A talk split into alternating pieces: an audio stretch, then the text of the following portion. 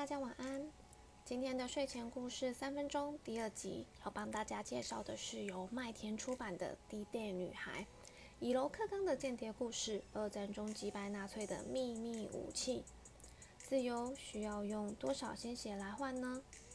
女性啊，从以前就遭受这些不平等的待遇。德英法交错的时代背景，名字早已成为他们的过往，有的只有代号。隐藏在二战背后的女英雄们，她们承载了多少的泪水，受尽了多少的委屈。那不为人知的地下工作，惨无人道的训练，如果啊没有过人的意志力，绝非常人能忍受的。他们不为别的，只为了能在这场战役上存活下来。故事中的丘吉尔不顾那些声反对的声浪，坚持呢要用女性当做间谍。精神和肉体，男性都不能承受的痛，这些女人却连眼都不眨的，这样硬生生吞了下来。他们看着曾经一起患难的战友一个个离去，身心啊需要受到多大的煎熬啊！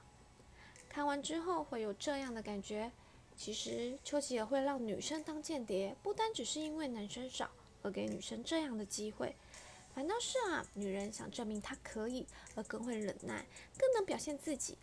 可他们就这样死去，对丘吉尔而言也是不痛不痒的。说到底，两性平等，他们到底懂不懂啊？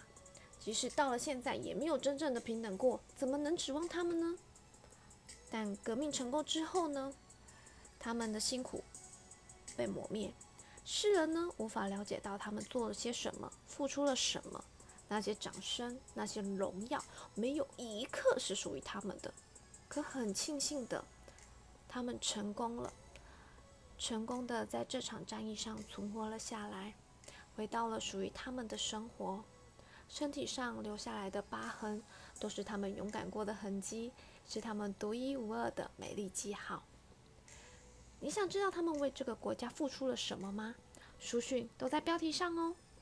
今天的故事就到这边结束喽，希望你们喜欢，晚安。谢谢。